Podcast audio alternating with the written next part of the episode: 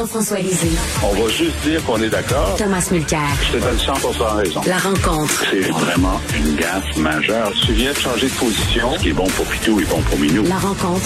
Lisée. Mulcair.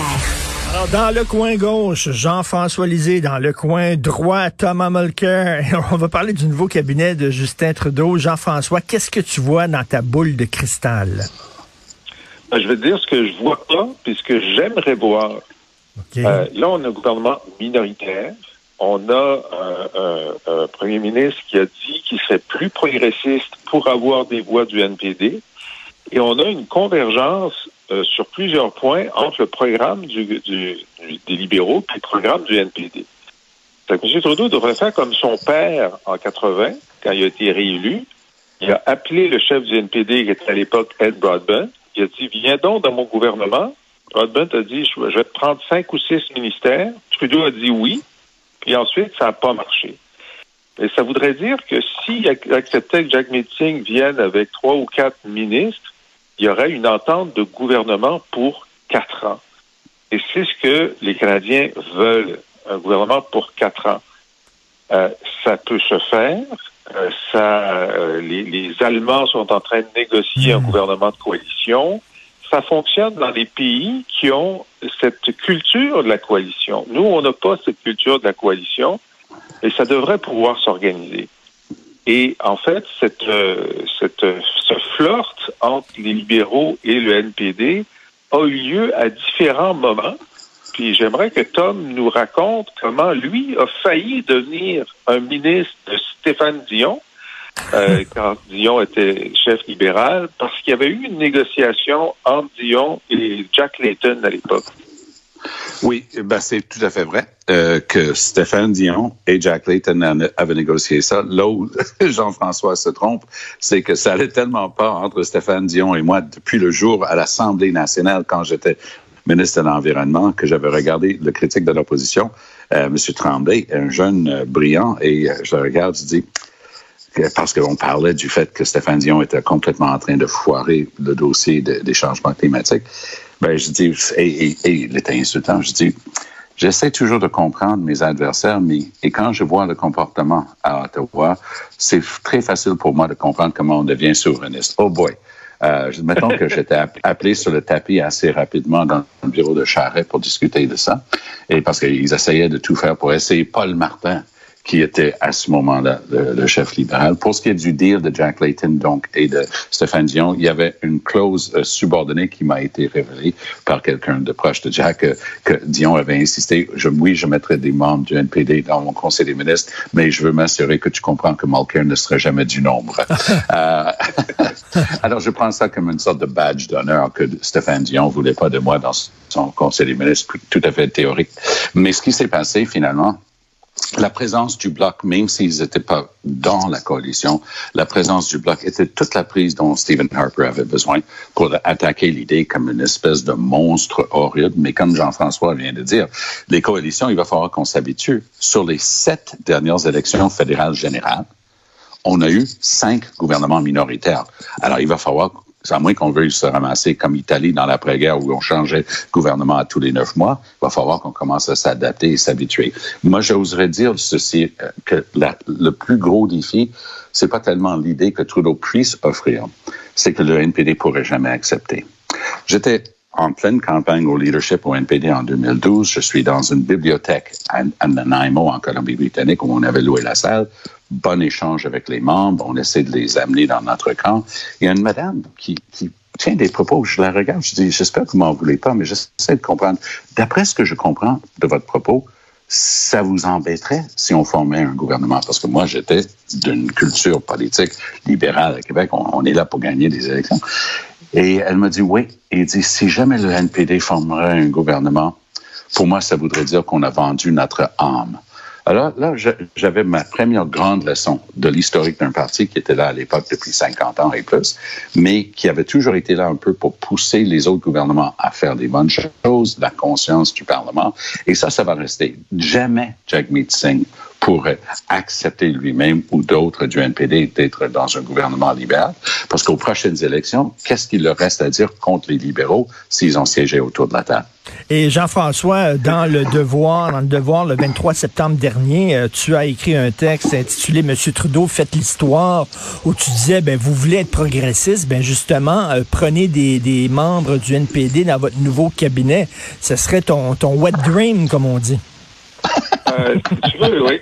Mais euh, on a raison qu'à l'intérieur de partis comme le NPD, il y a des gens qui ont une culture de l'opposition et, euh, qui veulent être dans l'opposition, puis qui effectivement, pour eux, ce serait un, Ils sont bons un compromis inacceptable, inacceptable d'être d'être au pouvoir et certainement d'être au pouvoir avec les libéraux. Mais ils sont pas seuls. Il y a des progressistes, il y a des électeurs progressistes qui aimeraient ça, que enfin, pour une fois dans l'histoire du Canada, le NPD soit au pouvoir. Alors pour moi, la, la, la façon de contourner ce problème-là, c'est de dire bon, écoutez, on comprend que le NPD a peur de se faire avaler par les libéraux euh, s'ils participent au pouvoir. Puis on a vu ça dans, dans le passé dans d'autres pays où des petits partis, quand ils s'allient à des grands partis dans un gouvernement de coalition, finalement, euh, ils en sortent affaiblis. Ben, je dis, ben, la solution, ce serait peut-être de dire que c'est un gouvernement de quatre ans, puis dans trois ans, il y aura un, un, un, un congrès de, fusion du NPD puis des, puis des libéraux. Et Trudeau ne sera pas candidat à la direction de ce nouveau parti-là. Donc, ce sera Jack Metzing contre Christian Freeland pour savoir qui sera le, le nouveau premier ministre. Dans ce cas-là, c'est sûr qu'il y a des libéraux qui trouveraient ça trop à gauche, puis il y a des gens du NPD qui trouveraient ça trop au centre, mais ça créerait un grand parti de gouvernement de centre-gauche euh, au pays. Ça demande beaucoup d'audace. Euh, le Reform Party puis le Parti conservateur se sont fusionnés alors qu'ils étaient des ennemis absolus. Le Reform s'est créé contre le Parti conservateur. Pourtant, ils se sont fusionnés. Ça a donné dix ans de pouvoir de Harper. Donc, c'est difficile, mais c'est pas impossible. Cela dit, comme tu dis, c'est un rêve, mais je pense pas que ça va se transformer en réalité. C'est ça, Tom, parce qu'il y a des gens, il y a des gens qui veulent gagner, il y a des gens qui veulent avoir raison. Hein? Euh, par exemple, Québec solidaire, ils veulent avoir raison, ils veulent pas nécessairement gagner des élections. Euh, donc, euh, il y a des gens qui vont toujours refuser justement de s'allier au parti au pouvoir. Oui, mais pour rester sur Québec solidaire, ils sont en train de tellement bien jouer leur, leur rôle euh, que c'est pas exclu qu'ils puissent euh, coiffer euh, les libéraux. Au, au, fil d'arrivée aux prochaines élections. Gabriel Nadeau-Dubois est un tribun hors pair. Manon Massé demeure une des personnes les plus respectées en politique québécoise. le Bloc pardon, le, Parti québécois est, est, comme un avion qui a perdu euh, ses ailerons en arrière. C'est en train de tournoyer euh, en vue d'un écrasement certain. Moi, j'ai l'impression que Québec solidaire peut justement euh, devenir un, un, parti politique beaucoup plus, si vous me passez l'expression, mainstream. Oui, euh, leur idée n'est pas nécessairement de former un gouvernement, mais de, de, jouer le même rôle que Jack et, et moi, on avait pu jouer lorsqu'on a formé l'opposition officielle en 2011. Euh, Thomas, j'ai une question pour toi, pour quelqu'un oui. qui a l'environnement à cœur. Est-ce que ça serait une bonne idée de mettre Stephen Guilbeault à l'environnement? C'est essentiel que Trudeau fasse ça. C'était le dossier qui lui a causé le plus de tort en essayant d'approcher son électorat de base à Toronto.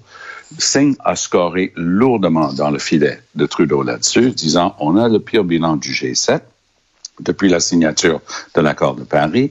On a échoué à tous nos échéanciers. Notre plan n'existe pas.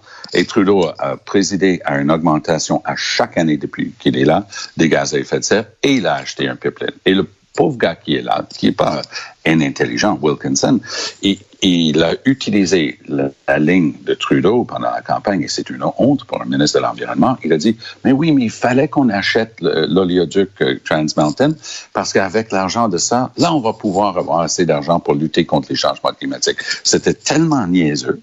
Euh, qu que lui-même, euh, alors qu'il est tout sauf, euh, a passé pour un imbécile en environnement crédibilité instantanée s'ils mettent Stephen Guilbeault là. Il connaît tous les acteurs, il connaît le dossier de fond en comble. Il a souvent été con consulté par Trudeau là-dessus depuis les quatre dernières années, mais il faut comprendre que Stephen Guilbeault était dans une situation impossible. Il était pour le, oil patch, pour le secteur pétrolier au Canada. Trudeau l'aurait mis là, ça aurait été une paratonnerre. Maintenant, Trudeau n'a rien à perdre. Alors, il peut, les deux dernières années, pardon, il est arrivé en 2019. Donc, il peut absolument être mis en responsable de l'environnement, du développement durable mais, et des changements climatiques. Mais la question, Jean-François, est-ce que Stephen Guilbeault, selon toi, a encore de la crédibilité auprès des militants verts? Ben, c'est celui qui en a le plus à l'intérieur de la députation libérale. Hein. C'est sûr qu'il s'est euh, il s'est démonétisé, il a perdu une partie de sa valeur parce qu'il a participé à un gouvernement qui venait d'acheter euh, un pipeline. Mais euh, Tom a raison. S'il met Guilbeault là, c'est un signal qu'il veut, il, est sérieux pour le virage vert qu'il a promis Trudeau pendant sa campagne électorale. Ensuite, il faut livrer. C'est-à-dire qu'il faut faire en sorte que sur un certain nombre de sujets, par exemple les subventions fédérales à l'industrie pétrolière et gazière, il faut que Guibault puisse livrer une réduction des subventions, parce que sinon, ça sert à rien de le mettre là. Mais ce serait un excellent signal. S'ils sont sérieux, euh, ensuite, on va avoir une réunion à Glasgow là, qui est très importante euh, dans les mois qui viennent pour euh, les, des, des, nouvelles cibles environnementales. Il y a des engagements qui vont être pris. Biden fait énormément de pression pour que tout le monde fasse des engagements plus lourds. Ben, c'est le moment de démontrer ta, ta, ta volonté politique. Puis ton, ton meilleur porte-parole, c'est Guy Beau. Depuis plus de 20 ans, Richard, les libéraux bluffent en changement climatique. Les libéraux ont signé le protocole de Kyoto à l'époque de Jean Chrétien. Par la suite, on a eu un des pires bilans, pas du G7 ou du G20, on a eu un des pires bilans au monde pour l'augmentation des gaz à effet de serre. Eddie Goldenberg, ancien chef de cabinet de Chrétien, était transparent. Il a dit, oui, on n'a vraiment jamais eu de plan c'était pas aussi important que de, et ça c'est son terme, galvaniser l'opinion publique. Si vous cherchez Eddie Goldenberg puis le mot galvaniser en ligne, vous allez trouver ces citations-là. C'est fabuleux. Ce qu'il est en train d'admettre, que pour le Parti libéral, les changements climatiques étaient un outil de communication politique, mais ils ont jamais rien fait pour respecter hmm. les obligations. Je reviens sur la question des subventions, parce que ça, c'est important. Trudeau a non seulement promis formellement en 2015 d'éliminer les subventions au secteur pétrolier et gazier, c'est un engagement que le Canada a pris auprès de ses partenaires du G20. On a menti. On continue de subventionner. Depuis que Trudeau est là, c'est des milliards et des milliards qui ont été donnés en subvention au secteur pétrolier et gazier, tandis qu'on continue d'utiliser l'air, le sol et l'eau comme une espèce de dépôt illimité et gratuit. Et euh, si on se trans... milliards, 6 à 10 milliards par année de subventions ou de crédits d'impôt, alors que nous, les, idiots, on fait de l'hydroélectricité sans une scène de subvention fédérale. si, on répartissait correctement euh, les subventions fédérales à l'énergie, on pourrait euh, baisser nos, euh, nos, factures d'électricité à tous les Québécois. On se fait avoir année après année. Euh, D'ailleurs, Chrétien avait dit, euh, si j'avais donné autant de subventions au Québec que j'en ai donné à l'Alberta pour essayer d'avoir des votes en subvention à l'énergie, j'aurais tous les comtés au Québec. C'est énorme. parlant d'avoir tous les comtés, on a vu pas mal de rouge sur le Terre-Neuve, Labrador, puis c'est pas vrai que Trudeau subventionne pas l'hydroélectricité. C'est juste qu'il le subventionne pas au Québec. Il le subventionne à Terre-Neuve-Labrador pour concurrencer le Québec. Parce que Muskrat Falls, c'était supposé des, des, garanties de prêt. C'était correct. Bon, ah, c'est de l'énergie propre et renouvelable qui va déplacer le charbon qu'on brûlait en Nouvelle-Écosse et à Terre-Neuve parce qu'il se posait d'avoir un fil sous l'océan. Let's go. Mais là, tout d'un coup, c'était tellement mal géré, la pauvre province, c'est le cas de le dire pauvre, qui était jadis une des provinces riches avec son pétrole, justement, le, nom de ses côtes. Là, tout d'un coup, il, il lorgnait la faillite et Trudeau a offert de payer pour le catastrophe qui est Muskrat Falls. Alors ça, c'est aussi un problème si on regarde l'énergie à travers le pays, parce que dans le reste du Canada, on entend ça souvent. Et il faut avoir un corridor est-ouest, comme si Ottawa allait dicter au Québec, tu vas vendre ton électricité à Rob Ford plutôt que de l'envoyer à, la ville de New York comme c'est prévu de le faire. Donc le Québec doit être très au courant de tout ce qui se passe. Puis on est dans une situation enviable avec notre énergie propre et renouvelable. En tout cas, euh, tout le monde s'entend pour dire, là, au point de vue de l'environnement, il va falloir qu'il cesse le blablabla, là, arrêter de parler. Il est très bon pour parler, mais là, il faut que les bottines suivent les babines et qu'il montre qu'il est vraiment sérieux. Oui. Richard, j'étais à Paris, OK, en 2015. Ça faisait à peine quelques semaines que Trudeau avait formé son gouvernement. Il est dans la grande salle pour la conférence de Paris. Il met ses bras tout larges et il dit Canada is back. De retour au Canada à peine quelques semaines plus tard, beaucoup plus discrètement, tu sais ce qu'on a appris? Parce que c'est très officiel ce que je vais dire là. Il a conservé le plan de Stephen Harper, les échéanciers de Stephen Harper et les cibles de Stephen Harper dont il se moquait quelques semaines auparavant pendant la campagne. Il les a conservés et même ça, il a été incapable de le faire. Donc, s'il veut de la crédibilité et, se targuer d'être progressiste, oui, Stephen Guilbeault à l'environnement. Alors, euh, que Stephen Harper sorte de ce corps, messieurs, c'est pas mal plus sage qu'hier, vraiment, bravo. Ben oui, mais donne-nous donne une chance, on va revenir encore à sa poignée. Fais-moi confiance, Richard.